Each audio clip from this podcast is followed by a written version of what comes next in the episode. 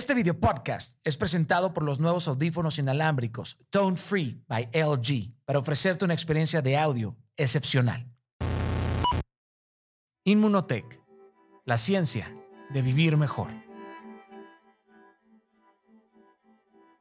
Hey queridos, ¿cómo están? Un gusto saludarles y como siempre, bueno, pues un placer recibirles en un episodio más de Inquebrantables. Yo soy Daniel Javif y hoy vamos a conversar con una líder de este nuevo imperio que ha llegado a conquistarnos desde las pantallas de los teléfonos inteligentes. Es una mazatleca, cuyos ojos han expendido la luz del faro para iluminar el mundo digital ha cautivado a su público con el único aliento de una modesta cámara y paso a paso se ha convertido pues en uno de los rostros más conocidos del universo de las redes sociales.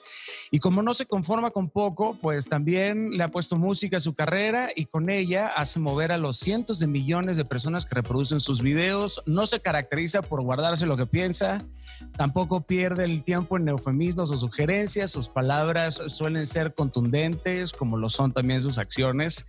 Está caminando con pasos firmes al éxito sin dejar de ser quien es y por supuesto va acaparando un universo más grande. Inspira sin duda a sus seguidores a una combativa pues batalla. Tiene una legión de followers compuesta por una especie de guerrilla del teclado cuyos miembros se hacen llamar Keninis.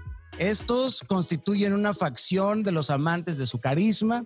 Tiene pocos años, pero una extensa y triunfante experiencia como content creator, influencer, cantante, emprendedora.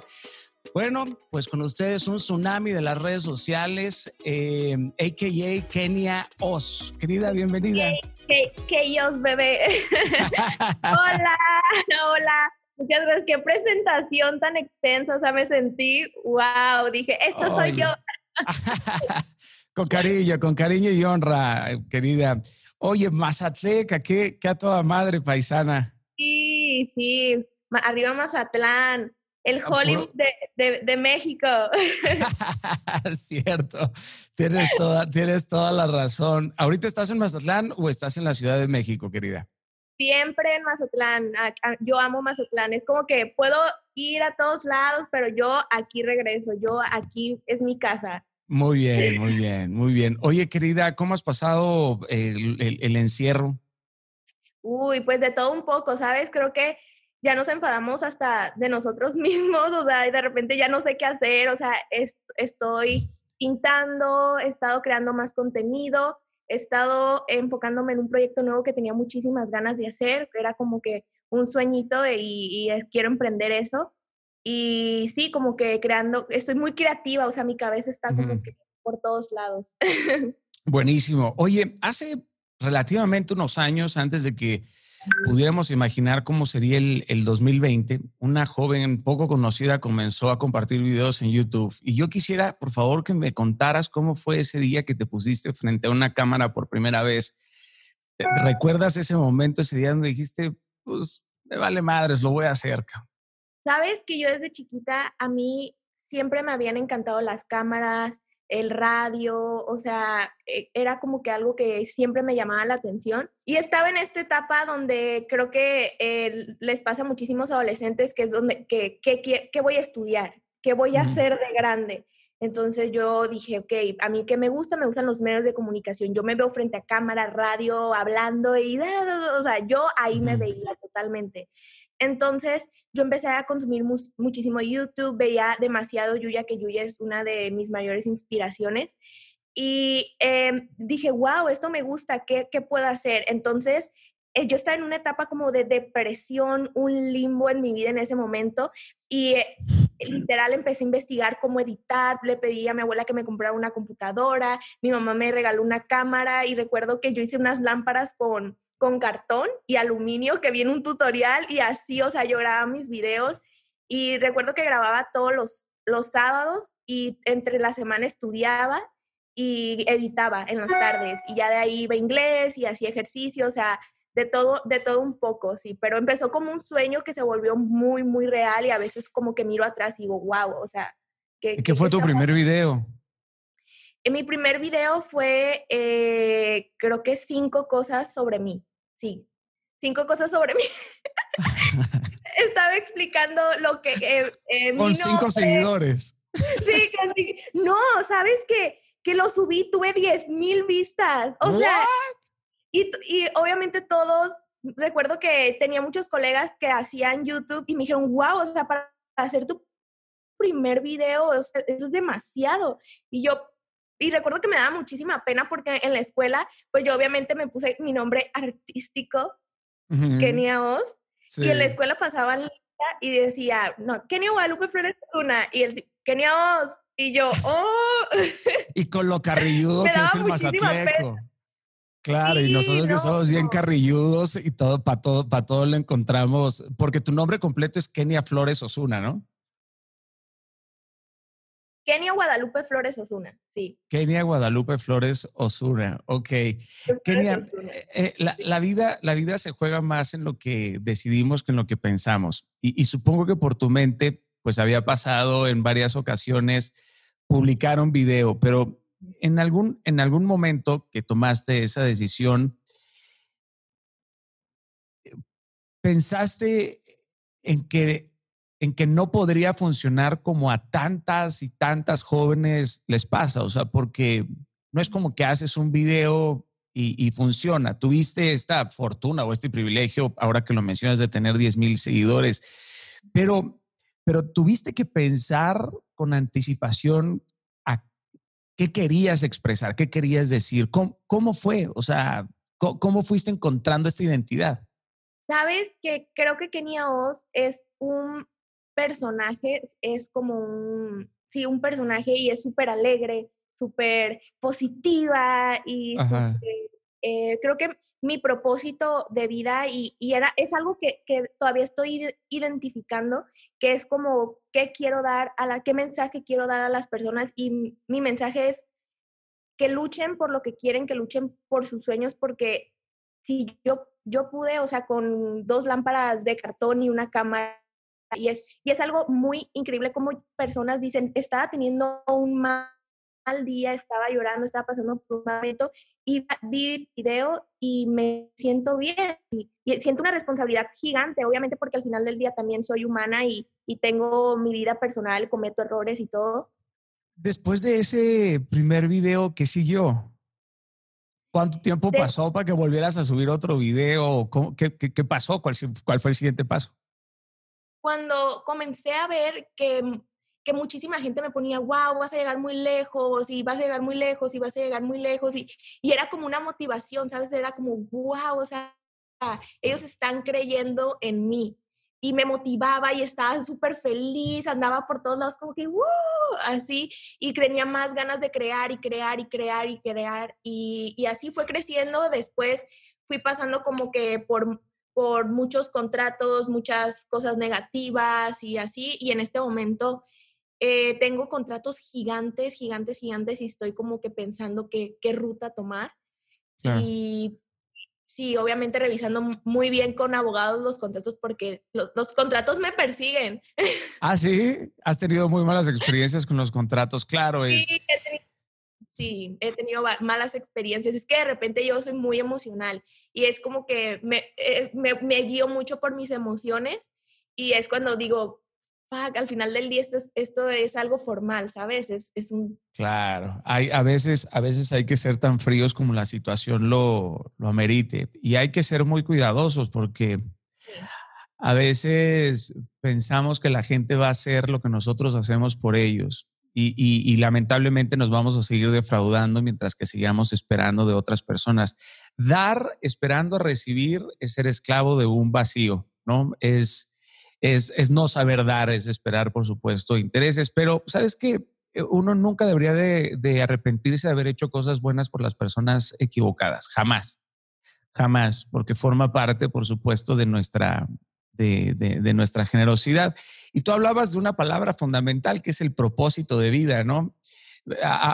da mucho miedo no saber tu propósito de vida, pero te puedo asegurar, Kenia, que cuando lo sepas te va a dar mucho más miedo. Sí, o sea, ahora que he estado, eh, como te digo, estoy, creo que estoy en esa etapa otra vez, en ese limbo, porque ya, ya, ya es como el siguiente paso, ¿sabes? O sea, ya, ya estoy como que aquí y ya sigue esto. Y es como que lo veo y digo, no, qué miedo. Pero, y he estado como que leyendo muchísimo y así porque tengo, si te soy sincera, tengo miedo, o sea, de, de obviamente la fama tiene ese lado oscuro muy, muy mal que, que te hace pues a veces solitaria, te hace como que nada más querer estar en tu casa o desconfías de las personas y así.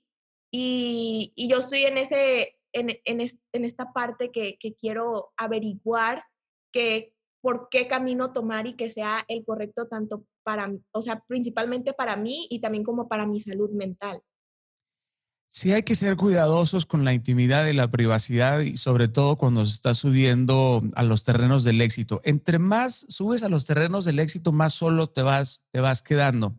Pero hay que comprender algo, hay que aprender a escoger a tu equipo, porque subir solo al éxito te convierte en un trepador. Hay que, hay que saber escoger a, a, tu, a tu equipo y hay que aprender a subir junto con, junto con ellos y sobre todo también aprender que un día vas a tener que bajar y hay, hay que bajar con dignidad, hay que bajar con, con, con, la frente, con la frente en alto. Me imagino en el momento en el que te encuentras, o sea, en ese espacio en donde vas a dar un salto, donde le tienes más miedo al éxito que al fracaso.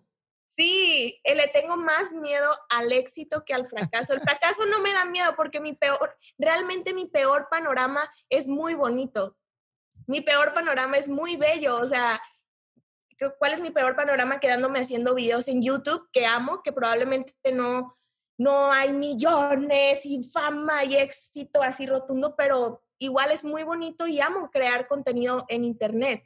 Pero es esta parte de evolucionar, de crecer, de dar el siguiente paso que digo, tengo miedo, o sea, le tengo miedo al éxito.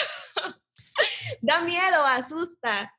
No, lo que, lo que da miedo es perder, pero a ti, yo creo que lo que no te da miedo el éxito, no te da miedo saltar, sino te da miedo no llegar al otro lado.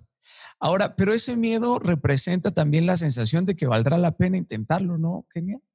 Sí, claro, claro. O sea, es una, e, el miedo también es la sensación que vale la pena y cuando uno da esos pasos, pues lleno de miedo, se convierten en los pasos más dignos que has dado en tu vida, porque significa que estás creciendo, que estás madurando y que respetas lo que estás haciendo.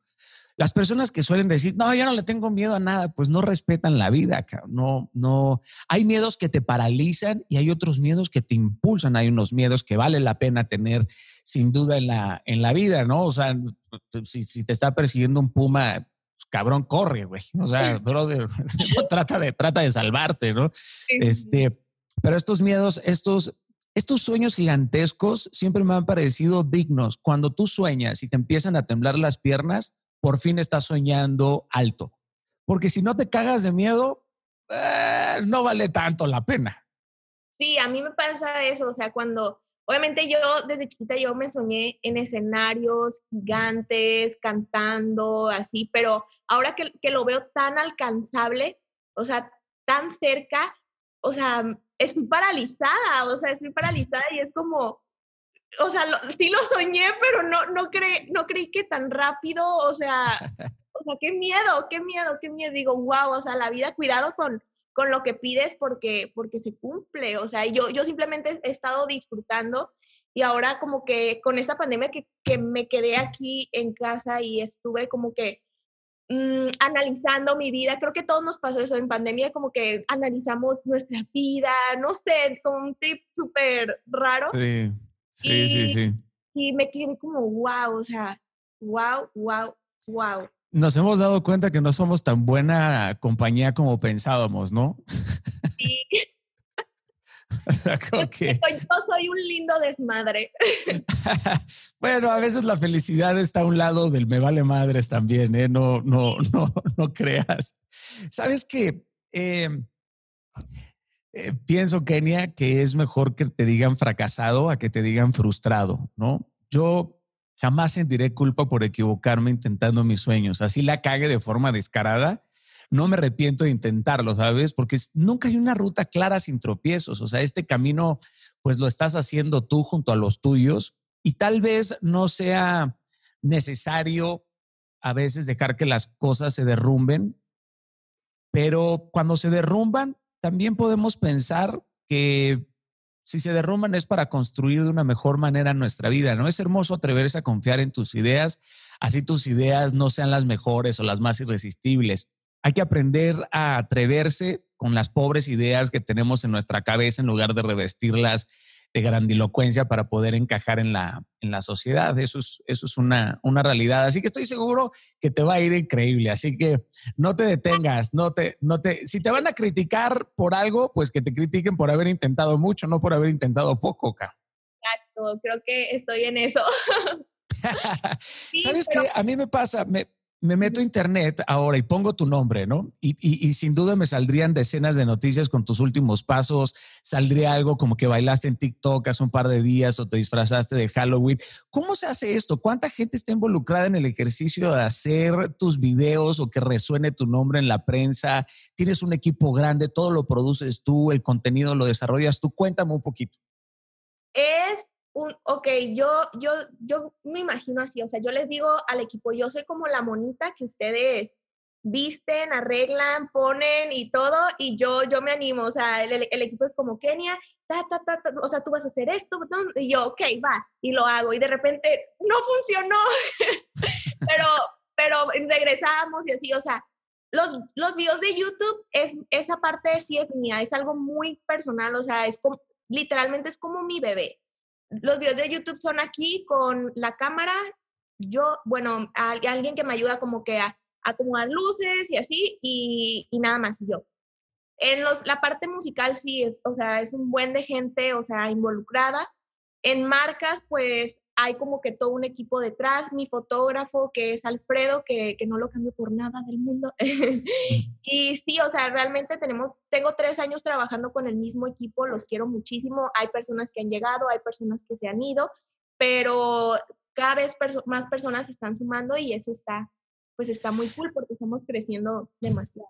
Pero tú llevas el control o tienes, por ejemplo, un management, o sea, tienes un manager o un personal manager o tú eres quien dirige, o sea, digamos como la CEO de todo este proyecto llamado Kenia Oz con todas sus submarcas.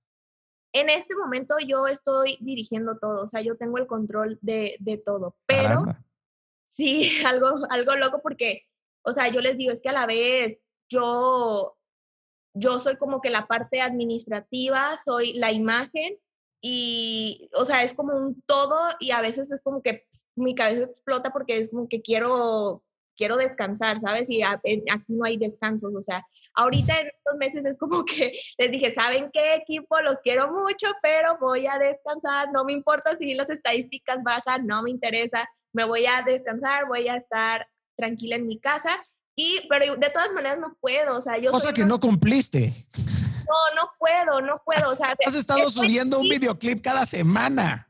Pero ya los grabé, o sea, ya es como que ah, ya están grabados ya. Ajá, pero eso no significa que nada más utilizaste un día. O sea, hubo preproducción, postproducción, análisis, edición, corrección de color, este guion, o sea. Sí, no, o sea, hubo mil cosas, pero ya en ese momento dije, no, yo voy a estar aquí en mi casa en Mazatlán, disfrutando a la familia, así, no puedo, o sea, estoy en la noche y se me vienen mil ideas y digo, sí, mañana, y empiezo a contactos y tal, le hablo a amigas de que, oye, ¿qué opinas?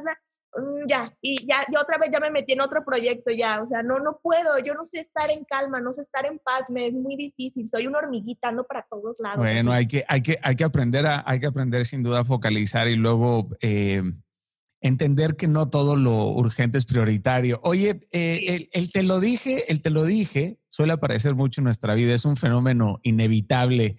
Y, siempre hay alguien que nos dice, si lo haces así, te pasará tal cosa. Y luego, pues nosotros ignoramos el consejo y ¡boom! ¿No? Nos damos en la madre y luego tenemos que ver a esa persona que nos espera con el, te lo dije.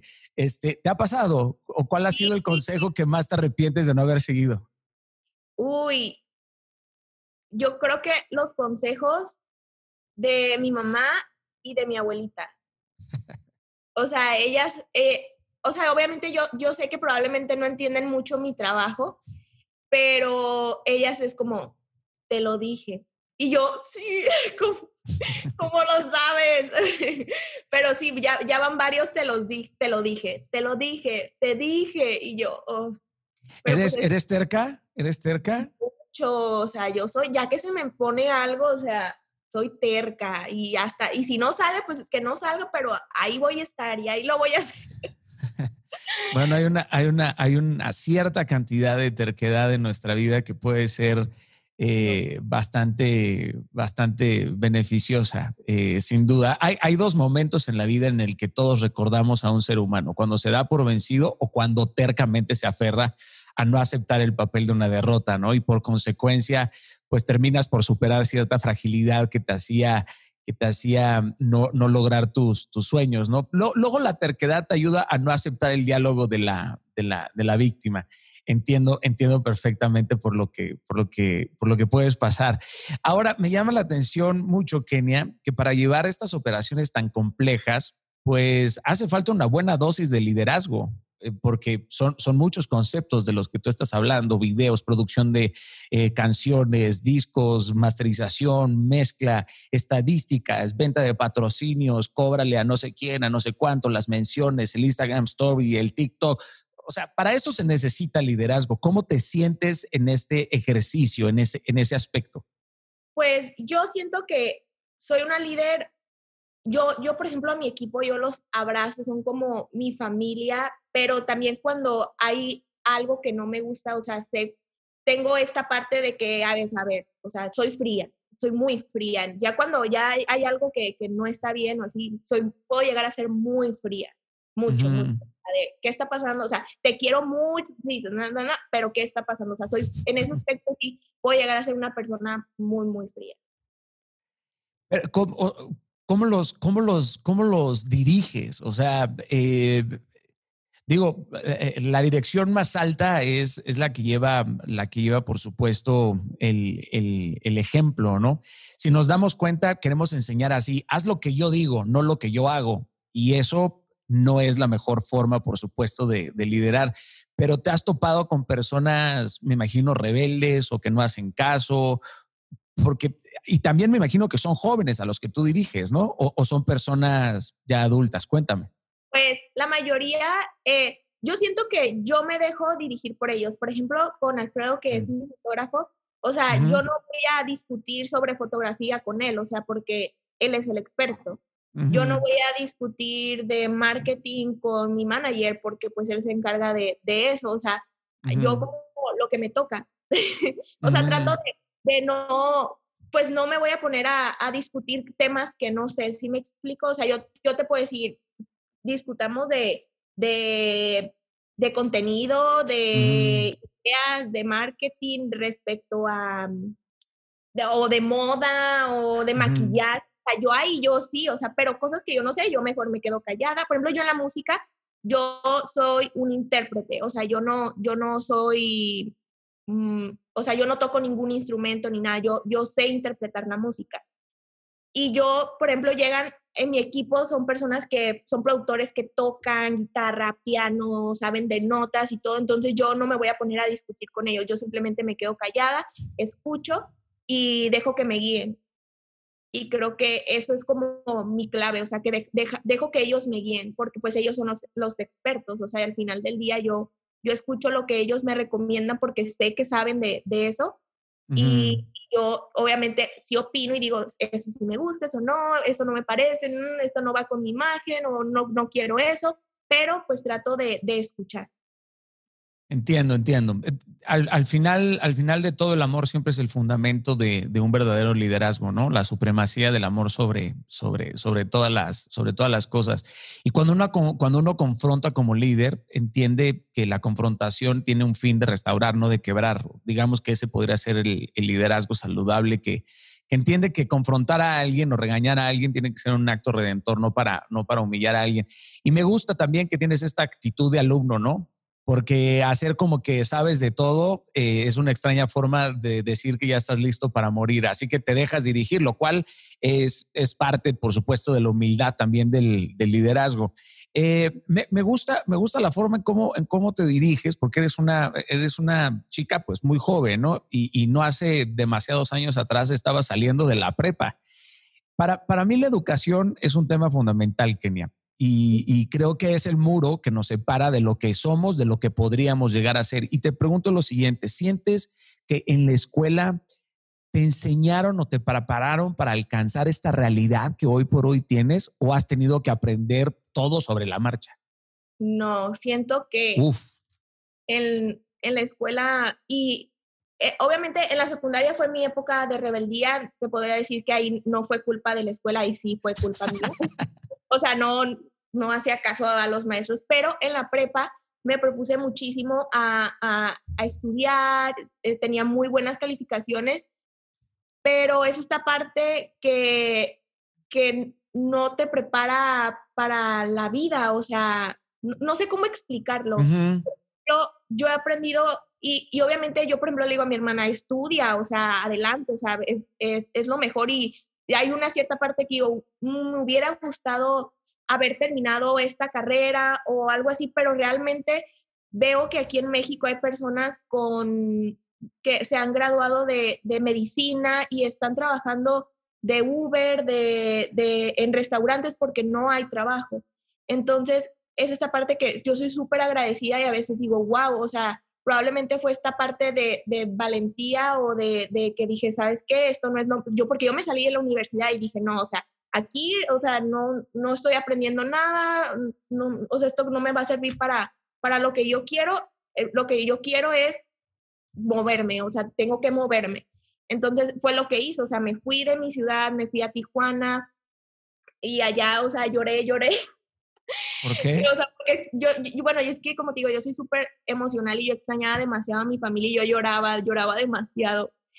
Pero es parte de ella. Ahora, ahora digo, no, o sea, lo que a mí me, lo que a mí me enseñaron en la escuela, probablemente solo lo básico, solo, solo lo básico. Sí, a veces... Eh, cuando conociendo personas. Claro, claro. A, veces a unos lo certifica la universidad, a otros nos certifica la vida, sin duda. Sin, duda. Pero, ¿crees que hay alguna habilidad que te hubiese gustado aprender en la, en la, en la escuela? Mm. Uy, es que hablabas de valentía, claro, no hay clases de valentía, ni hay clases de resiliencia, ni hay clases de, o sea, no, no hay clases de comunicación asertiva, no, no existen esas clases. o sea, es muy, no sé, cómo, es que no... no sí, es técnico, es, es académico. Y realmente la vida no es, no es técnica, o sea, la vida, la vida es un, pues es un juego que tienes que estar moviendo y por todos lados, o sea, eso no te lo enseñan en la escuela, que obviamente todos lo, necesitamos, por ejemplo, es lo que te digo yo, que yo le digo a mi hermana, tú estudia, métete a clases de inglés, tu preparatoria, o sea, porque obviamente yo, yo conozco este medio y no es sencillo, no es fácil y obviamente no, le digo, si prefieres estudiar otra cosa, yo te apoyo, si no quieres estudiar esto de redes, o sea, está chido, hermana, pero eh, pues conociéndote, creo que no, no es el camino correcto, te vas a deprimir demasiado. Y sí, o sea, ella me dijo que quiere irse a Londres de intercambio, entonces va como que yo, hermana, yo te apoyo. O sea, si tú quieres irte a estudiar a otro país o así, yo feliz. Yo le invierto. Yo todo gusto. Invierto, no te preocupes, pero estudia. Ya toda madre. Oye, vi tu, vi, tu roast, ahí, tu roast, roast yourself, y dices, yo no soy de las que aprenden, papi, soy de las que enseñan. Explícame, explícame por favor eso, caray. ¿Qué has aprendido de todas estas idas y venidas? Uy, demasiadas cosas. A veces me pongo a ver videos, eh, o sea, veo el Rose y, y digo, ay, Kenia, ¿qué te pasa? O sea, ahora entiendo, digo, probablemente eso eh, es por eso que, no sé, estoy aquí, son cosas que tenían que, que pasarme, pero que digo, wow, o sea, hablaba desde muchísima inmadurez, ¿sabes? O sea, yo veía todo sencillo, no me importaba la vida, era como, ah, no me importa, ¿qué, ¿qué, tiene? que digan? Y ahorita es como que siento como que no, ok, sí, no me importa, pero a ver, tranquilos, o sea, tampoco nos vayamos a niveles extremos, pero no ¿Cómo eres, ¿Cómo eres en los problemas? ¿Cómo eres en los conflictos? ¿Cómo te manejas en los conflictos? ¿Los, los, los encaras con esta misma a lo mejor inmadurez propia de la, de la, de la juventud o cómo los estás encarando hoy por hoy? O sea, ¿cómo te pones? Creo que yo cuando tengo un problema para mí siempre es, ¿qué hacemos para estar bien? O sea, negociemos, o sea, que, que, que, o sea, tanto con con mi mamá, con mi, con mi familia, o sea, con todo siempre es, saber si tú tienes esa opinión, yo tengo otra opinión, hagamos un acuerdo, o sea, y siempre también aquí con las personas que trabajan conmigo, yo, si algún, yo siempre les he dicho, si algún día ya ustedes ya no quieren estar aquí conmigo, trabajar conmigo, eh, adelante, o sea, está bien, pero em, platiquemos, terminemos en buenos términos, o sea, no hay por qué terminar mal. Al final del día, cada quien ve por su, por su bienestar y yo no tengo ningún problema si algún día ya no quieren estar conmigo. Entonces, la mejor manera de, de terminar esto bien. ¿Eres orgullosa? Sí, y sobre todo en el amor. En el amor soy muy orgullosa.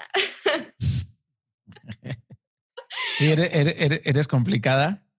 Sí, soy una chica demasiado complicada. Es que, eh. o sea, yo, yo, me, yo me denominaría como una persona rara, o sea, soy, soy muy rara. ¿Inestable o rara?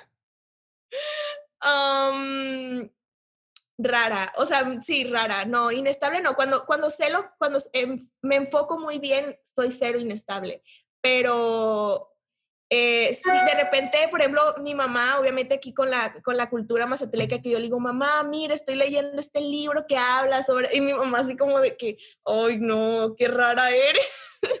o sea, ¿qué te pasa? Y siempre me dice, ¿por qué no tengo hijas normales? y le digo, mm, no sé. pues porque será que tú no lo fuiste, ma. porque... Mm, ah. sí, porque, porque ya te viste al espejo. Mamá, ya te, eh, creo que viene de genética. Oye, ¿eres celosa? Em, sí, sí, sí soy algo, algo celosita. ¿Sí? Sí, sí, sí, sí soy algo, algo, algo celosa, sí, sí. Y eres, eres este, medio cavernécola, porque yo tengo muchas amigas mazatlecas y mis primas mazatlecas y, y, y luego las morras mazatlecas dan más miedo que los vatos, ¿no? ¿Por qué? Son bien intensas también. sí, sí, sí, soy. Es que, bueno, es que, ay, no, es que yo cuando me enamoro, no, yo, yo me enamoro, o sea, yo soy, veo todo de colores. ¿Tienes pareja ahorita o no tienes pareja? Sí, sí tengo pareja. ¿Y cuánto tiempo llevas con él? Em, vamos a llevar tres años, tres años. Ya, ¿es más atleco o es de otro lado? Es, es de aquí de Mazatlán. Bueno, es americano. Ah, es americano. Sí, sí pero toda su vida ha vivido aquí en Mazatlán. O sea, es, es, es, un gringo loco que se fue a vivir a Mazatlán y ya es más mazatleco que... ¿Lo conociste en Mazatlán o en Estados Unidos? También aquí en Mazatlán, sí. ¿En dónde? En el CID, ahí sí, en Pueblo, en Pueblo Bonito. no, ¿sabes qué? Estaba... En el Valentinos. Estaba de antro con mis primas ¿En cuál? En clásico, solo hay dos. Sí, en el Frogs, en el sábado de los Frogs. En, los dos que hay en Mazatlán, o sea, padrísimo. Estaba en clásico y ahí lo conocí y me llamó mucho la atención porque yo sentía que nadie entendía mi mundo, ¿sabes? O sea, que nadie entendía el mundo de redes, o sea, que nadie lo comprendía. Y él era como la única persona que entendía este mundo y empezamos a platicar demasiado sobre el medio, sobre todo, y fue como, wow, es eh, un roto para un descosido, dije yo, perfecto. ¿Qué hace él? ¿Mande? ¿Qué hace él? ¿A qué se dedica él? Él me ayuda con todo lo de management. Ah, ok, es tu manager. Sí, en la parte musical. Ya, ya, ya, ya. Claro, ahora, ahora, ahora, ahora entiendo. Decía, uff, ha de estar complejo comprender a lo que tú te dedicas siendo americano, pero claro, entiende, entiende tu, tu, tu mundo, tu, tu, industria. Sí, lo entiende. ¿Y es de, es de tu edad o es más grande que tú? No, es más grande que yo. Él tiene 27 y yo tengo 21. Ah, bueno, tampoco, tampoco hay una. Y que tú digas, así que. Ah. Bueno, no, no, o sea, mi, esposa, mi esposa me lleva 12 años, así que está, ah. estaría, claro, comprendería perfecto. Edad no importa. Sí, no. Oye, el tema de la tirantez entre las celebridades eh, en el mundo digital causa un efecto pues demoledor entre los seguidores, ¿no? Y ahora que vivimos en una época en la que las demostraciones de odio ocupan buena parte de la energía de casi todas las personas, ¿cómo haces para manejar a los haters? Mm, para manejarlos. Sí, o sea, ¿cómo, cómo manejas esa parte de, del, del, odio, de las críticas, de, o sea, cómo lo manejas? Creo que el, mi principal, eh, como yo lo manejo, anteriormente yo siempre decía, no, si tú te enfocas en lo positivo, pero no, claro que llega un punto donde eres un ser humano y obviamente te afecta y más cuando te tocan esas fibras sensibles como tu familia o cosas muy, muy personales obviamente sí, sí te afecta, pero creo que a veces tienes que aprender a ignorar, o sea, aprender a ignorar. Y hay, hay una frase que me la dijeron hace mucho y me quedó muy guardada, y es que si no los, si tú no permitirías que esas personas entraran a tu casa, mucho menos los dejes entrar en tu cabeza. y, y, creo que... No falla. Y así es como que, como yo lo veo. Y obviamente es lo que te digo, sí se afecta, o sea, claro, o sea, cuando tocan esas fibras sensibles de, de, de tu corazón, o sea, que es tu familia, tu, tu, tu círculo muy cercano, pero pues. Sí, sí. Es parte de, o sea, todo tiene un precio. Eh, creo, creo que, mira, yo por lo menos hoy, hoy por hoy me divierto muchísimo, no siempre, eh, leyendo los comentarios, ¿no? Pero hay individuos cuya capacidad para insultar pues alcanza niveles de sabiduría milenaria y, a mí me han llegado a sacar de, de, quicio. ¿Cuáles han sido tus experiencias más duras en ese, en ese sentido? Creo que cuando, sí, esta parte cuando se meten en temas muy, muy, entiendo esta parte de que, de que me critiquen algo de, de mí, o sea, de, no sé, que no les gusta mi nariz o que eh, ese gordito o Photoshop o cosas así, es como que da igual, pero cuando tocan esa parte de, de, de, tu familia y empiezan a meterse con, con, algo muy personal tuyo, ahí sí es como, para mí es como, esto no está bien, esto no es sano y de verdad no sé qué les pasa, no sé, no sé qué le pasa a esa persona por... ¿Qué es lo más duro que te, que te han dicho? Uy, yo creo que... En rotunda honestidad. En rotunda honestidad que... Mm, uy, es que de, tantas no sé.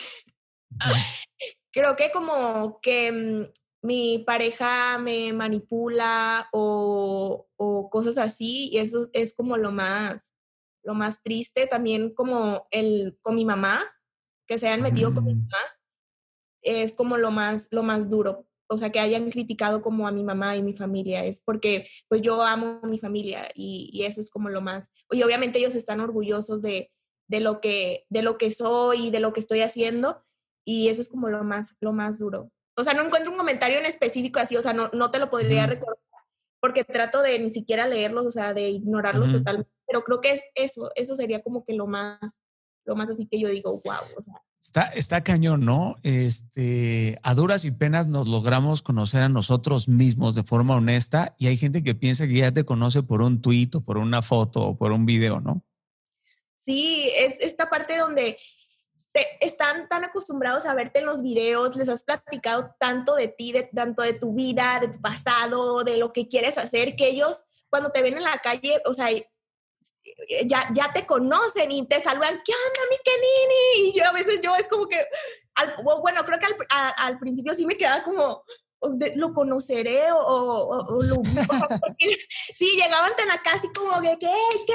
y a veces como que me quedaba ahora no ahora ya yo llego y también o sea yo yo les sigo la onda pero antes era como me quedaba como hasta me daba un poco porque yo soy una persona súper tímida en persona o sea en video yo soy como que uh", y en persona soy como que a veces algo tímida no sé o sea eh, sí, soy como que algo callada, mm, así. Entonces, como que te están acostumbrados a ver este personaje brincando por todos lados y llegan y te dicen, por ejemplo, yo tengo, digo mucho algo en mis videos y digo, ¡eh, ale, ale! Y llegan y me dicen, ¡eh, ale, mi canini! Y así yo. o de repente que soy muy tranquila y me griten y ya. Pero ya, me acostumbré y ya a veces yo también les grito, les me, me salgo y los saludo. O sea, me encanta topármelos y saludarlos y abrazarlos. Antes de, antes de criticar, mi recomendación siempre ha sido esperar cinco minutos más antes de escribir una crítica. Cuando esperamos, digamos que esos cinco minutos te ayudan a tener como un tiempo de reflexión y suele ser de gran beneficio para todos y para toda la nación. Porque cuando te esperas antes de escribir algo, con calma puedes ser un poquito más consciente de ti, de tus emociones. Y, hay que aprender esto, ¿no? No nos molestemos en cambiar al mundo, mejor cambiamos nosotros y eso estará ayudando a cambiar al mundo de forma muy profunda. De algo me he percatado también, Kenia. Tus seguidores conocidos como Keninis también tienen filosas las, las, manos y la, y la lengua. ¿Cómo, te sientes cuando tus seguidores atacan a alguien?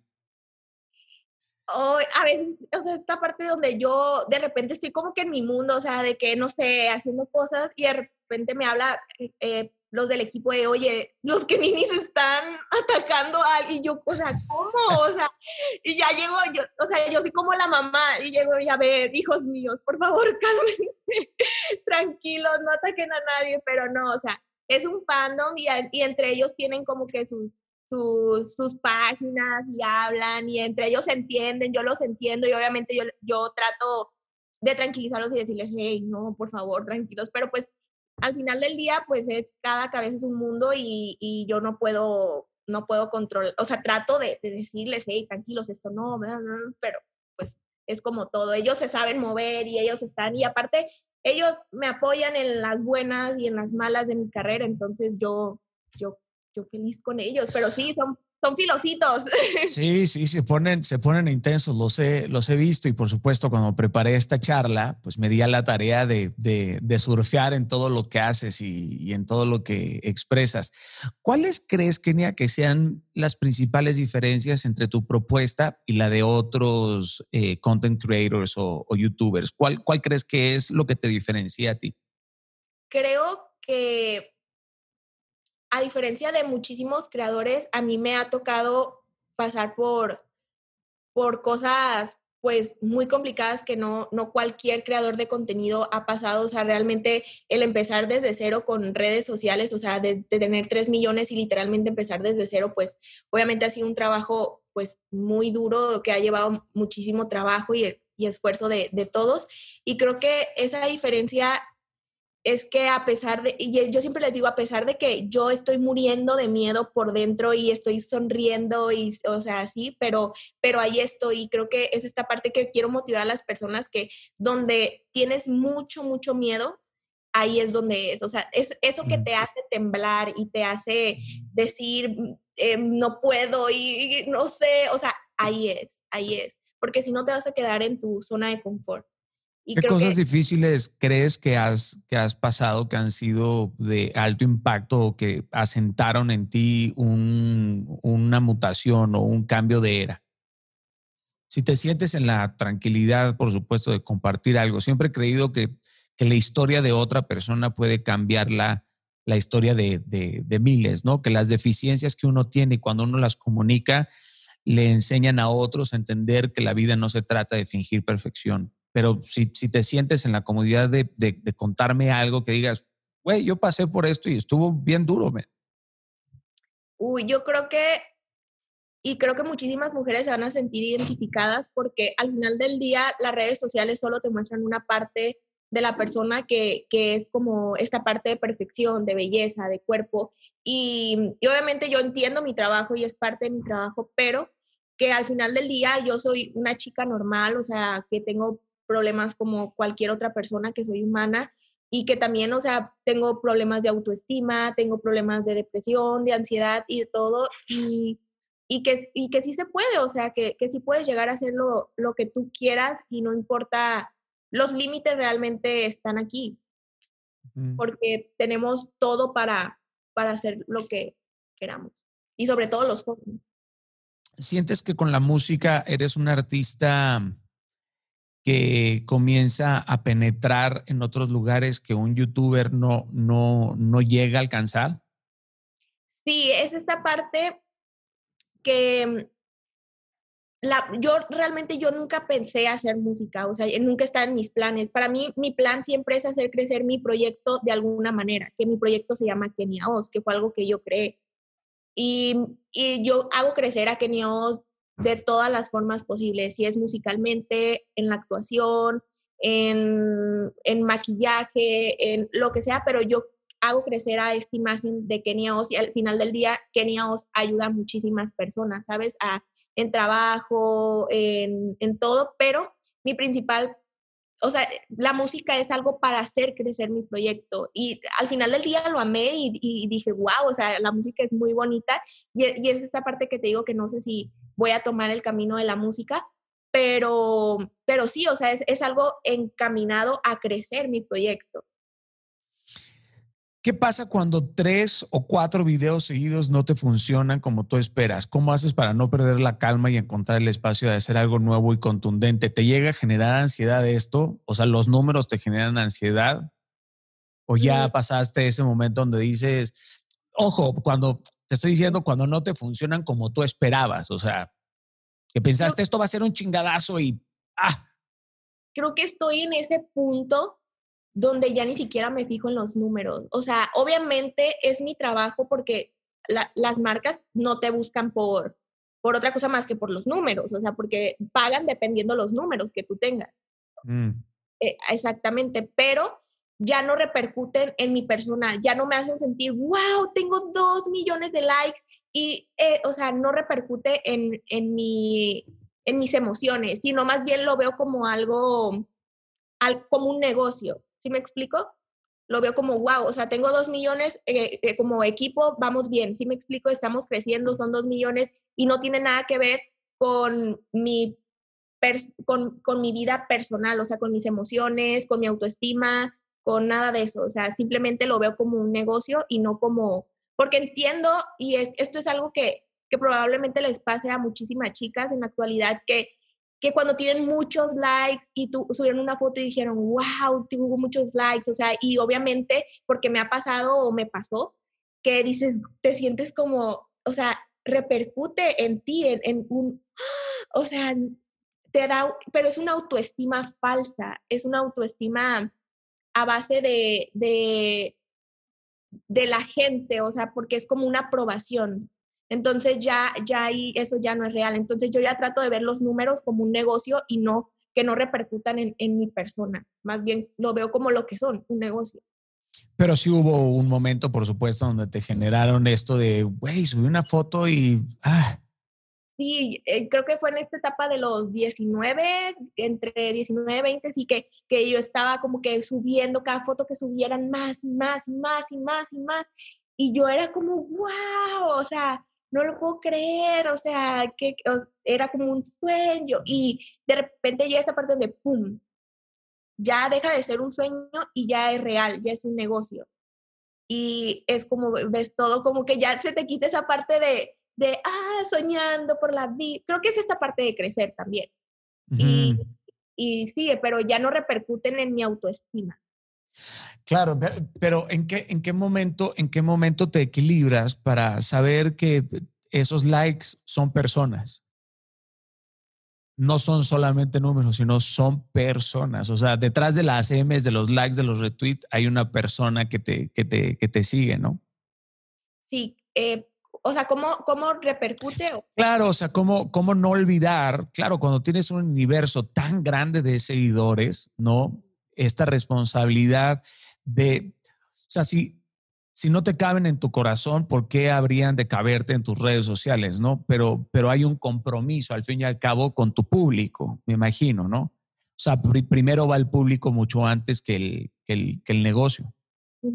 Sí, claro, y es esta, bueno, yo por ejemplo, yo soy súper cariñosa con ellos, o sea, yo siempre estoy al pendiente de ellos en redes, es lo que te digo, yo soy como la mamá, yo llego de repente a Twitter y hago una revolución y después me voy, me pongo a contestarles mensajes o, o de repente yo soy muy cercana a mi fandom, trato de ser lo más cercana a mi fandom, eh, ellos ponen, eh, hoy tuve un mal día y em, me pasó esto y yo, ánimo, tú puedes, y, y o sea, no me imagino ellos a veces suben fotos llorando, o sea, de, wow, Kenia, muchísimas gracias, eh, o los felicito, o eh, yo, yo quiero también muchísimo a mis seguidores y yo soy consciente de que gracias a ellos estoy logrando todas estas cosas. Y es esta parte que te digo, siendo una responsabilidad gigante y un miedo también gigante, porque al final del día, eh, pues tengo esta responsabilidad con ellos y de dar una buena imagen, una imagen positiva para ellos, porque muchísimas, muchísimas niñas me siguen y creo que trato de ser lo más real y demostrarles que, que, mm, que sí está esta Kenia Oz como que toda perra, toda diva, ah, ah, ah, pero que, que al final del día es una chica normal, que es una completamente chica normal, que llora, que sufre, que, que, tiene problemas de autoestima, que, o sea, de todo, o sea, les trato de mostrar que, que, que soy real y que soy humana y eso, y eso creo que les encanta. Bueno, es importantísimo, ¿no? Enseñarle a la gente que lo que se suele muy pocas personas postean sus fracasos, ¿no? Muy pocas personas postean sus miedos o sus, o sus terrores. Y también está la otra parte inspiracional y motivacional de tantas personas a lo mejor que te siguen. Y te lo pregunto y no quiero ser imprudente, ¿es un buen negocio YouTube, la, monetización de YouTube? O sea, ¿se puede vivir y mantener una familia con privilegios? Sí, sí, sí, sí, sí se puede. Sí, es, es, un, es un muy buen negocio, sinceramente. Pero hay que, hay que dejar claro que hay muchísimo trabajo detrás de hacer un video. Sí, eh, sí, es un proceso de, o sea, realmente la, la, inversión es, es algo cara si ya lo quieres llevar a algo más profesional, o sea, las cámaras, por ejemplo, mi cámara me costó una vida. Sí, ¿cuánto, ¿cuánto cuesta, cuánto gastas en publicidad y en producción de videos, en equipos? O sea, dame, dame si, si te es posible un número, porque quiero que la gente entienda que esto es un negocio, pero que hay que tratarlo como un negocio, que ser youtuber en tu caso no es enchilame la torta, cabrón, no pásame el queso y te hago la, te hago la quesadilla, o sea, no. en, en los últimos videos, que han sido las producciones más grandes, se gastaron 400 mil pesos en cada video. Coño. Más el tiempo, por supuesto, ¿no? Invertido. más los viáticos, más todo el equipo, más stylist, fotógrafo. Em, no, o sea, locura. Y eso mismo ha ido saliendo de la, mm, o sea, de la rentabilidad de tu canal de YouTube, de las negociaciones que tienes con, con, marcas. O sea, tú haces, por ejemplo, tú haces menciones, o sea, tú le cobras menciones a las marcas y eso sigue siendo un income, ¿no? O sea, hay como ya muchos canales de, de, ingresos cuando, cuando ya tienes un fandom del tamaño que, que, como el que tienes tú. Ah, sí, o sea, ya, ya hay, o sea, para todas las, las los ingresos que yo tengo, los máximos ingresos son sobre mis marcas. Son las marcas con las que yo trabajo. Realmente YouTube no paga mucho, o sea, no, no paga tanto. Eh, pero tuve la suerte y la fortuna de que estos últimos videos fueron patrocinados. Entonces estuvo súper cool y, Qué cool fue como un, ah, un alivio. ¿Y te, metes, ¿Y te metes tú en eso o se lo dejas a tu, a, tu, a tu management? Porque es muy interesante, porque yo creo que muchos jóvenes que quieren ser youtubers dicen, güey, yo quiero vivir de eso, quiero hacer contenido. Y está padrísimo que alguien que ya lo tiene, que ya lo ha conseguido como tú, le dé ciertos eh, consejos o tips, ¿no? De, oye, pues, si vas a empezar un canal, pues tienes que empezar con una camarita como empecé yo, brother, con dos lucecitas de, de, cartón, invertido en esto y, y, y, tal. Pero platícame un poco, ¿te metes en cuánto? No, yo quiero cobrar tanto por esa mención o, o eso ya lo ve tu, tu management.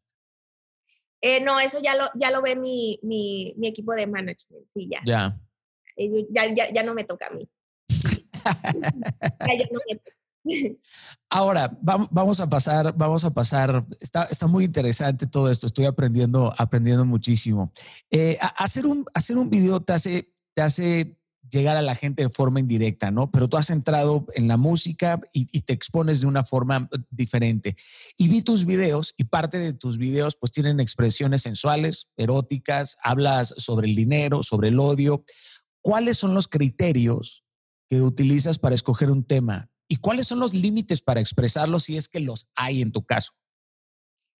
Uy, ¿sabes qué? Es esta parte que, que me peleo un poquito porque obviamente es lo que te digo que yo cuido mucho a, a, a Kenia Oz, Kenia Oz que es como mi bebé, algo que yo creé, y la, la, cuido mucho, entonces obviamente el equipo de música, pues ellos quieren hacer música perreo intenso y hablar sobre sexo y así, y a veces pues yo no quiero porque y a lo mejor en un futuro lo hago, o sea, sí lo voy a hacer porque pues comercial, así es la, la, industria, a la, a la gente, por alguna razón, en la música últimamente les gusta que hablen de eso y la, la, igual se disfruta, pero pues a mí me gusta mucho la música romántica, triste, eh, así y como más pop, pero pues no, no, no es por ahí, si me explico, la industria está manejada en reggaetón y, perreo y así, y para mí es como que una pelea interna porque no, no me encanta y hasta, hasta este momento he, mantenido como que una línea,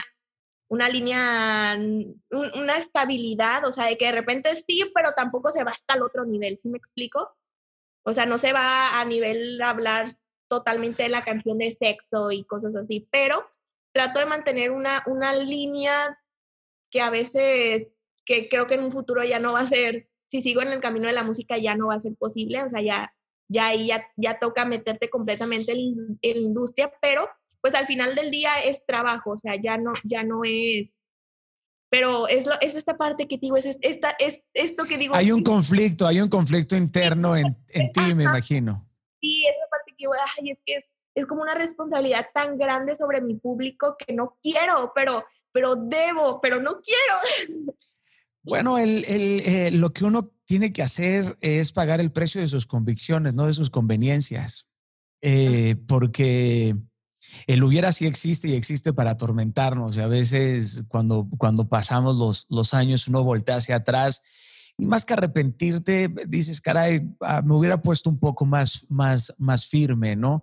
Eh, y, no tener miedo a que la gente me vea como alguien que dice, no, hay que regalarnos el no en nuestra vida, no quiero, no deseo hacerlo, porque no podemos estarle cumpliendo las expectativas al mundo entero y decirle que sí a todo el mundo y decirnos no a nosotros, ojo, y no desde una postura egoísta, sino hay que aprender a cuidar nuestro corazón. No, no nada más es un cajón de sangre, cabrón, es un lugar en donde van joyas y uno tiene que ser muy consciente de lo que hace. Y comprendo la parte de la industria, ¿no? De generar polémica, eh, que se convierte... parte musical, sobre todo en la parte musical. Sí, yo, yo, yo he visto, ¿no? Yo vi el, vi el, vi el video este de de, ¿cómo se llama? Donde sales como de, de, bruja, donde hacen este, ¿cómo? ¿No es el, no es el de, es el de Te odio? Sí, te odio. El de, te, el de, el de te odio. Primero el título es fuertísimo y yo no me doy golpes de pecho, pero, pero lo vi y dije, caramba, hay una línea muy interesante entre lo sensual, entre lo erótico, entre el dinero, entre el, entre el odio. Y la verdad es que los temas están muy bien producidos, Kenia. Y, los videos, se ve, ya lo dijiste, son de alta factura. Pero ahora, e, el proceso de pasar, de hablar enfrente de una cámara y de hacer videos, a enfrentarte a un público en un concierto, o sea, es un acantilado. Sí, de hecho, yo, o sea, he hecho dos giras, pero fueron giras súper pequeñas, eran de meet and greet. Y el, obviamente les cantaba, pero súper poquito. Y recuerdo que la primera vez que me, me paré a cantarles, o sea, yo estaba temblando, o sea, no podía cantar de lo que temblaba. Y recuerdo que cuando pasaban a las fotos, ellos me decían, estabas nerviosa, ¿verdad? Y yo, sí, y yo, un poquito. Pero sí, estaba muy, muy nerviosa, mucho. O sea, a veces digo, me pongo a imaginar, digo, los escenarios y pienso y digo, sí, pero yo sé que cuando ya me suba voy a estar... Bueno, esa... Pero, o sea, pero me gusta, entonces es como que... Qué bueno que tienes, qué bueno que tienes nervios, querida, qué bueno. Sí, ¿verdad? De verdad, ojalá y nunca pierdas los nervios, ojalá y nunca pierdas los nervios. Es una sensación que te puede dejar sin respiración o sin aire y puedes sentir esta, esta presión de cumplir las expectativas y te veo que de alguna u otra forma te han ido poniendo responsabilidades que a lo mejor no querías tener ahorita y te has tenido que hacer responsable de esta bola de nieve que jamás imaginaste que iba a estar en tu espalda, ¿me entiendes? Y estás aprendiendo en el camino a cómo mierdas manejo todo esto, O sea, ¿qué hago yo? Tengo ganas de ir a bailar y de estar, de irme a maleconear con mis amigas allá a los monos bichis o qué sé yo, pero eh, eh, es, es eh, mm, yo invito a la gente a pensar en lo que tú también vives. Si me pongo en tus zapatos, me, siento, me siento muy, muy empático, por supuesto, contigo. Y más cuando ves que un video tuyo tiene 80 millones de vistas. O sea, a estas alturas determinas que tu propuesta, pues, pues comienza a ser muy, muy exitosa y muy relevante, ¿no? Ahora, Kenia, con la tecnología que, que tenemos disponible hoy, los medios de comunicación, los talentos, nos damos cuenta pueden emerger muy rápido y tu éxito pues sucedió de una forma vertiginosa, pero quizás con la misma facilidad una persona salta a la fama también puede desaparecer. Hipotéticamente, ¿estás preparada para desaparecer un día? Digo, con la cantidad de seguidores que tienes, eso no sería algo probable que pasaría de la noche a la mañana, pero ¿te has imaginado cómo sería tu vida en 20 años ya sin esta fama? ¿Te has imaginado así? Sí, sí, o sea, yo siento que la fama es algo que va acompañado de, de, de lo que me gusta hacer y, y, ya eres de cierta manera hasta un poquito, eh, o sea, ya, ya eres parte de eso y, y, ya no lo puedes quitar de tu vida, o sea, no puedes desaparecer, o sea, no puede. Pero... Sí puedes. Bueno, sí, obviamente ya no subiendo nada, pero creo que no es el momento. O sea, digo, tengo 21 años, aún falta mucho camino por recorrer. Y, y sí, pero sí estoy preparada, o sea, porque yo siempre he dicho, o sea, yo, yo sé que para muchísimas personas pueden decir, ¿qué te pasa? O sea, ¿qué estás pensando? Pero, o sea, uno de mis sueños, o sea, yo es ser mamá, o sea, yo, yo sería la mujer más feliz siendo mamá, o sea, dedicarme a mis hijos en una casa con un jardín súper bonito, y, es, eso, o sea, quitando fama, quitando, quitando eso, o sea, eso es lo que, lo que a mí me gustaría. Y obviamente estoy disfrutando esto que digo, wow, está padre, este, o sea, qué chido, que gente me salude y que así, pero yo sé lo que quiero y sé que, que voy a desaparecer algún día. Y, y, más cuando te despiertas y te ves al espejo y ves a esa genia de 35 años casada con, con, un bebé y de repente también te enteras que la gente como te ve no es así, te ven a lo mejor como una máquina de billete, ¿no? Sí, también. también, eso, eso es algo difícil de, de, comprender también, que al final del día en, en la industria sí eres un número. Eres un número y no eres una persona. Y eso es algo como que muy choqueante, que cuando llega a tu vida y cuando te das cuenta es como, wow, o sea, qué mierda. Sí, lo es, lo es, querida. Y sabes qué, yo te diría, no dejes de hacerle caso a tu espíritu. A veces, los primeros 15 segundos, nuestra alma, nuestro espíritu nos dice, no hagas eso, no con esa persona. Y lo sabemos en esos 15 segundos, pero terriblemente decidimos esperar 15 años para saber que teníamos razón en esos 15 segundos, ¿sabes? Ok. Entonces hay que hacerle caso a las cosas que te dan paz, las cosas que te roban la paz, hay que analizarlas mucho más. Por, por, por cada ocho horas de trabajo, dos horas de meditación, de verdad, por cada... Eh, eh, hay que, eh, no hay que tener prisa, querida. Hay gente que está obsesionada con la velocidad en la fama, ¿sabes? Y es más importante la dirección que la velocidad.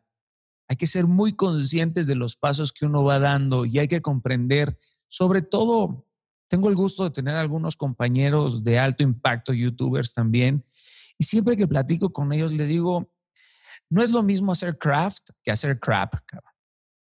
O sea, no, no, no, es, no es lo mismo convertir tu contenido en una máquina, en una fábrica de chiqui, chiqui, chiqui, chiqui, que realmente expresarte, ¿me entiendes? Porque eh, tienes ya una plataforma gigantesca y espero de verdad que dures muchísimos años más y que vayas evolucionando, que te vayas este, reinventando pero no te obsesiones con esa felicidad y si llega el momento de desaparecer por un, por un tiempo, es increíble la soledad, pasar un buen tiempo de soledad es, es, es, es bellísimo, ¿no?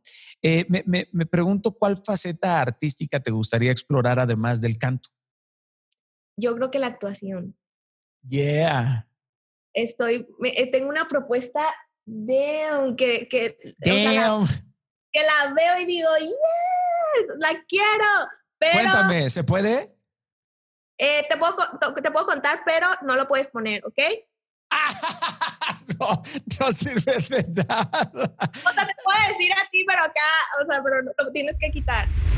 Este proyecto, ya, ya, ya. bueno. Queridos, disculpen que puse el banner este de Top Secret, pero no lo podíamos comentar, pero Kenia me contó un proyecto maravilloso que a todos sus fans les va a encantar si es que se hace y por supuesto este, si llegan a la negociación correcta. Qué importante, ¿eh? Cuando sabes cuánto vales, dejas de dar descuentos. Sí. Uno, uno, uno deja, así es. No, no, no, no.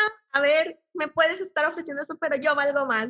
Nada, nada, nada, nada, nada. Uno, uno hay que aprender a negociar sin hambre para no quedarse con las migajas, querida. Eso es así y hay que aprender, hay que aprender a, hacerlo. Yo puedo tener la oportunidad, por supuesto, de, de hasta regalarte mi, mi trabajo, pero nadie puede evaluar nuestros talentos. Los talentos les pone el precio, por supuesto, el, el, que es dueño del talento, ¿no? Ahora, uno trabaja dentro de ciertas industrias y hay varios caminos. O cambias a la industria o te largas de la industria o no aceptas lo que la industria te quiere ofrecer. Y si estás dispuesto a pagar esas convicciones y esas conveniencias, bueno, pues esas son las personas que cambian, por supuesto, las, las, las industrias.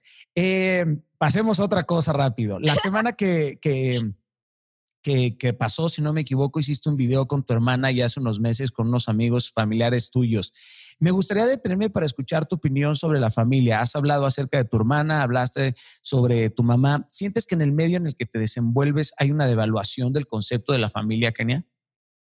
Mm, no, o sea, obviamente yo siempre les he dicho a, mi familia, no tengan, por ejemplo, yo les digo, no tengan red, porque obviamente ellos ven comentarios negativos hacia mi persona y, o sea, como soy, pues, su hija o su, o por ejemplo, voy con mi abuelita y ella, no puedo creer que te estén diciendo esto, malditos, y yo, y yo quisiera como intentar que se metieran un poquito en mi cabeza y pero no no es posible, ¿sabes? Ellos no no entienden probablemente cómo es ahora las redes sociales y cómo se maneja y de que te cancelan y que, o sea, ellos no no no entienden, pero obviamente sí creo que, por ejemplo, mi mamá me lo ha llegado a decir, o sea, a veces estoy algo arrepentida de haberte apoyado en esto porque no sabía lo, lo, lo difícil que era y y, estoy muy orgullosa de ti, tienes mucho talento y tú sigue adelante, pero sé que es difícil.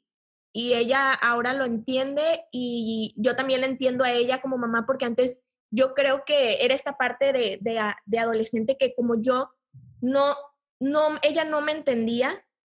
Yo, yo era como, es que no entiendes, mamá, así no es, mamá, es que tú no entiendes cómo funciona esto, es que mira, esto es así. Y ella es como, obviamente como mamá, es como, no, o sea, ¿qué, qué, qué estás haciendo? Eso no es así ahora la escucho, ella me escucha y, trato de hacerle entender, aunque a veces dice, no, no, no, no, no, yo, quiero, yo, yo no creo que esto es así, pero bueno.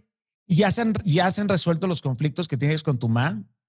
Sí, con mi mamá en este momento estamos súper, súper bien y la estoy viendo muy seguido, igual con, con mi papá, con, con mi abuela, así todo, todo súper bien. ¿Crees que, esto es, ¿Crees que esto es algo natural o crees que es una o, de alguna otra forma hay algún tipo de influencias para que tu madre se ponga así?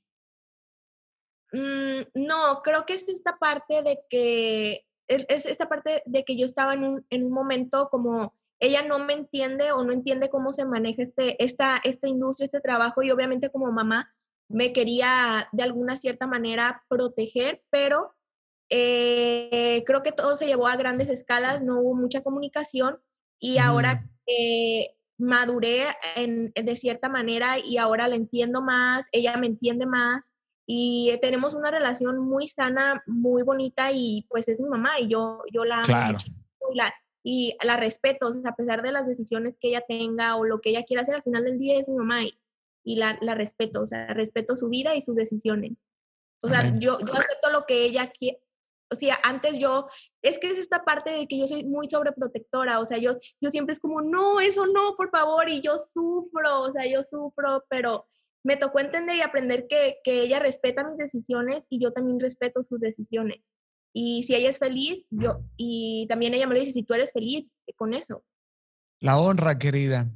Eh, honrar a, tu padre y a tu madre es, es, es, una paga que no lleva una moneda física, sino espiritual, aunque no estemos de acuerdo con nuestros padres, por supuesto. Honrarlos es parte de nuestro, es parte de nuestro trabajo. Así que te felicito. Eh, qué bueno, por supuesto, que la situación o cualquier conflicto ya se haya, se haya podido eh, resolver.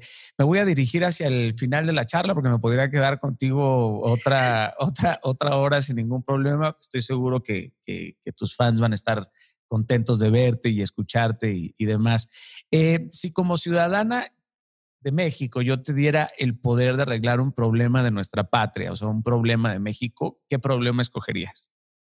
Uy. Demasiado. Bueno, yo creo que en este momento eh, las chicas, y a mí me ha pasado, o sea, obviamente yo, yo siempre tengo alguien que me acompañe a todos lados, o sea, tengo seguridad, pero eh, cuando me ha tocado estar en Ciudad de México, o sea, me han tocado muchísimas, se podría decir, abusos, o sea, de que me han gritado, me han, me han dicho muchas cosas hacia mi persona, o sea, cosas fuertes, o sea, literal en mi cara, me han tocado partes de, de, mí, o sea, cuando voy caminando en las calles, me han dado nalgadas, o sea, eh, creo que es, es, un, es un tema que en este momento está muy, muy fuerte y, y sí, o sea, y creo que no, no, no están haciendo mucho por eso.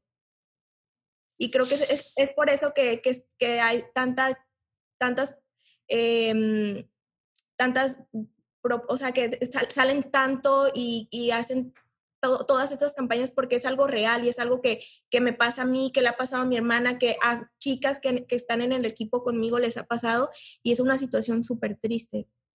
Mierda, lo, lo lamento muchísimo. Sí. De verdad, de verdad. A mí me, me, me, toca, me toca y me encabrona, por supuesto, eso. ¿En, en algún momento has, has, sufrido acoso?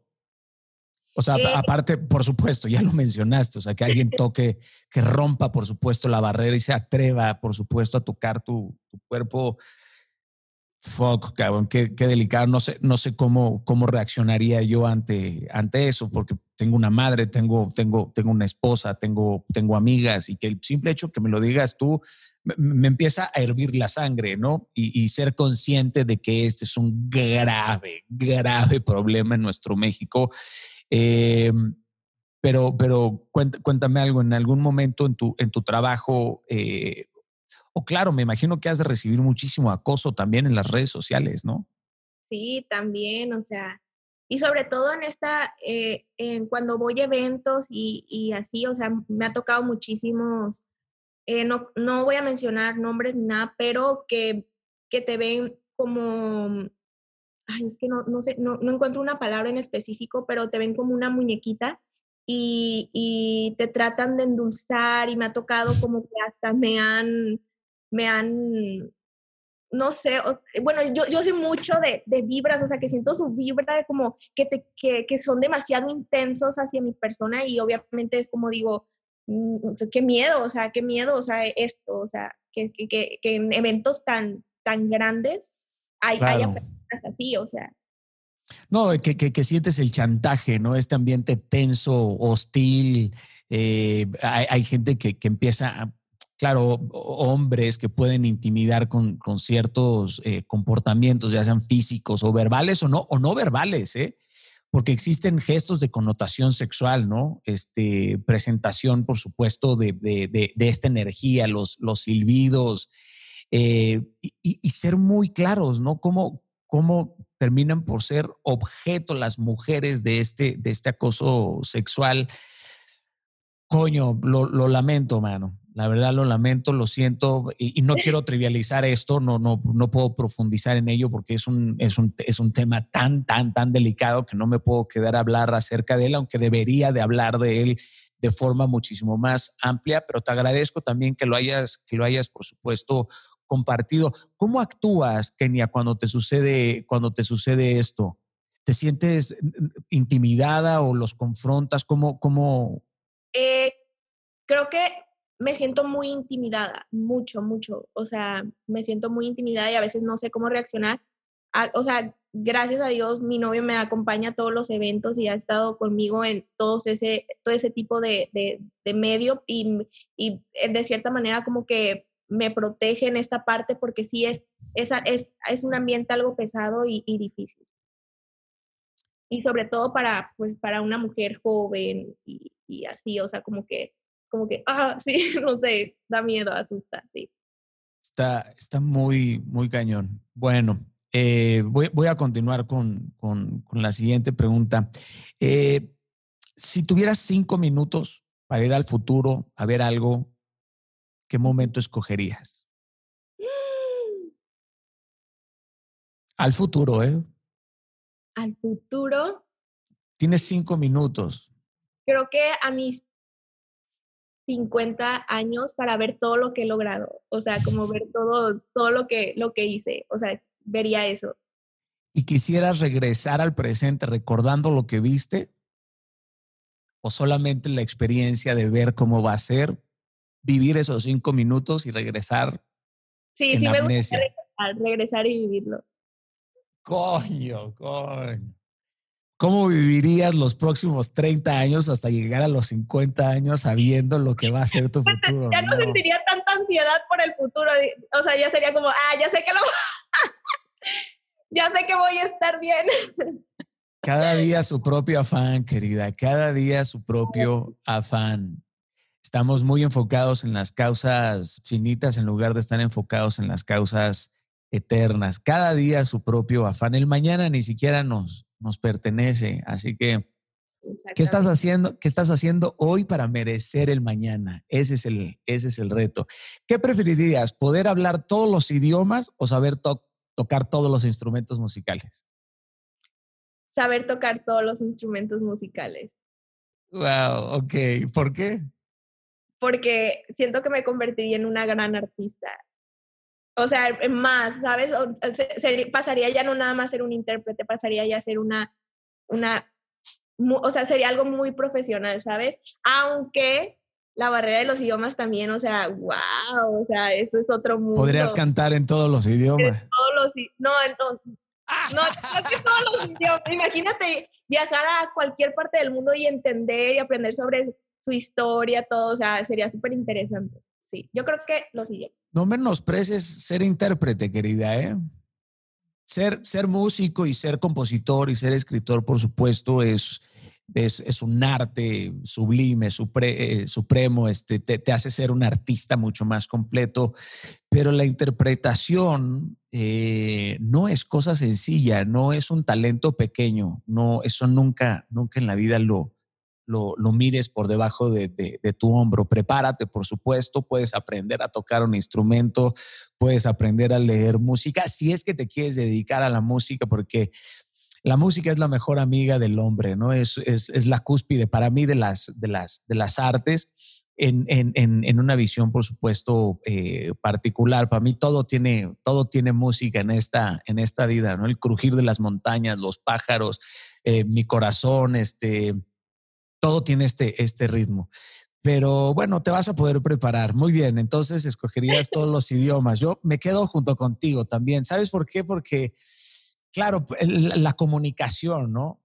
Las palabras importan y poder hablar todos estos idiomas. Ahora, pero no importa el idioma en el que hables, el amor y la sonrisa y en el odio, todos sonamos distintos, pero siempre decimos lo mismo. Ese es el idioma que todos deberíamos hablar, el idioma de la generosidad y del, del amor. ¿Qué hubieses sido de haber nacido hace 100 años? Mm, haber nacido hace 100 años. Si hubieses nacido hace 100 años, es que me encanta hacer preguntas absurdas e hipotéticas. que, ay, me hubiera gustado. Mm, mm, no tengo ni la menor idea. No. sé, o sea, estoy pensando en cosas como trabajar en. Oh, sí, yo creo que me hubiera gustado eh, tejer, o sea, esos vestidos que eran gigantes, así, oh, y eso me hubiera encantado. Los victorianos, sí. Te, yo hacerlo. no sé por qué se me viene a la cabeza eso. Gracias. Ojo, 100 años es muy poco, ¿eh? Parece que es un montón. Bueno, eh, dependiendo, por supuesto, con qué relatividad del tiempo uno lo, lo analice, pero 100 años es relativamente poco. Esos, esos vestidos tienen mucho más, mucho más años, ¿no? Pero no sé por qué, se me, como una telenovela se me vino a la cabeza. Claro, inmediatamente se te vino lo épico, ¿viste? Inmediatamente se te vino el drama, o sea, el drama. Probablemente costurera, pusiera vestidos así. Sí. Si te dieran un millón de dólares para gastártelo en una sola cosa, ¿qué sería eso que elegirías? en una sola cosa. La señora que me ayuda con la casa dice, ¡ay! Señora, ¿usted en qué se lo gastaba? No, ¿Tú en qué te lo gastaba? ¿En qué se lo gastara? Se está riendo, ¿no? Dice. En una fábrica de caguamas, así. no sé, tendría que pensarlo mucho, o sea, lo distribuiría súper bien, o sea, no sé, no tendría una, bueno, es que una sola cosa. No, te tendrías que gastar en una sola cosa una sola cosa. Creo que lo invertiría en, en, bienes raíces. Bien, bien, te apoyo. Te apoyo, sin duda, sin duda te apoyo. Claro, eso sería multiplicar tu dinero, sembrarlo, no gastarlo. Si pudieras pedirle perdón a una persona a la que te arrepientes haberle fallado, mm. ¿quién sería? Mm. Perdón. No tengo, yo soy súper, súper, cuando la cago, o sea, yo, yo voy y digo, la cagué, perdón. ¿Sí? no me quedo con el, con el, ese perdón guardado, yo lo digo. Buenísimo. Te voy a hacer las últimas dos preguntas. ¿Qué va a decir tu epitafio? ¿Qué va a decir tu tumba? ¿Qué quieres que diga tu tumba cuando te mueras? Mm. ¡Ay, qué difícil! O sea, no, no venía preparada para esto. A ver. ¿Qué, qué, qué le pondría? No sé, no sé, no tengo ni la menor idea. Te lo dejo para que lo pienses. ¿Hay alguna canción que te gustaría que sonara en tu funeral? Tercera noche. Tu canción, la rola de tercera, de tercera noche. ¿A quién le dedicaste esa rola? A mí. Me la dediqué a mí en un momento de vacío. Pero ¿quién te hizo escribir? ¿Quién te hizo esa canción? Muy bien, muy bien. Ah, no, la, o sea, la escribió uno de mis compositores, Andri, y que yo le dije, siento así, así y así. Escríbeme esto. Oye, esta pregunta te la deja Alemán, el rapero mexicano, eh, tremendo, tremendo rapero eh, mexicano. Dice, dice Alemán, ¿te pareces a la mujer que quisiste ser de niña? Sí, sí, y a veces más. Y eso da miedo, también asusta. A veces es más de lo que esperé ser de niña. Oye, hablas mucho del miedo, pero, pero no te veo que te quedas estática. O sea, interesante. Has utilizado el miedo muy bien a tu, a tu favor. Kenia, déjalo. Me impulsa, ¿sabes? O sea, los mis miedos me impulsan. Así debe de ser. Así mismo debe de ser. Así mismo debe de ser. Uno siempre se tiene que ver al espejo y decir, eh, miedo o te vas o te quedas, pero aquí no cabemos los dos, cabrón. es, es, eso es. Déjale una pregunta a mi siguiente invitado. No te puedo decir quién es, porque eso es lo divertido, pero la pregunta que tú quieras, la más absurda, la más profunda, la que tú quieras. la más, si no estuviera haciendo lo que está haciendo en este momento, o sea, respecto a su trabajo, ¿qué estuviera haciendo? ¿Qué haría? Ok, perfecto. Te haré llegar, te haré llegar la respuesta, Kenia. Ha sido un gusto, mi querida paisana mazatleca, este, que a todo dar. Gracias por tu tiempo, por tu generosidad. Eh, te hago llegar un, fortísimo abrazo. Y bueno, ahora que vaya para Mazatlán en, en, diciembre, nos vamos a Cuchupetas o nos vamos a echar ahí unos, unos mariscos y este, te presento a mi esposa, me presentas ahí a tu, a tu galán y este y listo. Muchas gracias, querida. Que Dios te bendiga muchísimo. Síguela sacando del, estadio y estamos en, contacto. Dale, muchas gracias. Bye. Gracias. Un beso, querida. Muy bien, bye bye. Bien, queridos, ahí tuvieron a Kenia. Eh, qué linda chica, mano. Muy mazatleca. Eh, gracias a todos los Keninis también que vieron este, esta charla y que han apoyado, por supuesto, la charla. Se vienen muy buenos proyectos para esta Kenia, los cuales estoy seguro que les van a sorprender. Eh, bueno, que Dios les bendiga a cada uno de ustedes, todo lo que toquen, que Cristo y el Espíritu les acompañe hoy, mañana y siempre. Y como me despido en todas las ocasiones y no nos vemos en el éxito, pues nos vemos en lo eterno. Bye, queridos inquebrantables. Los nuevos audífonos inalámbricos de LG Tone Free ofrecen configuración de sonido personalizadas y desarrolladas por Meridian. El innovador estuche de carga compacto UV Nano de LG proporciona hasta una hora de tiempo de uso después de una carga de tan solo 5 minutos. Son los primeros en el mundo que pueden desinfectarse a sí mismos. Tone Free by LG.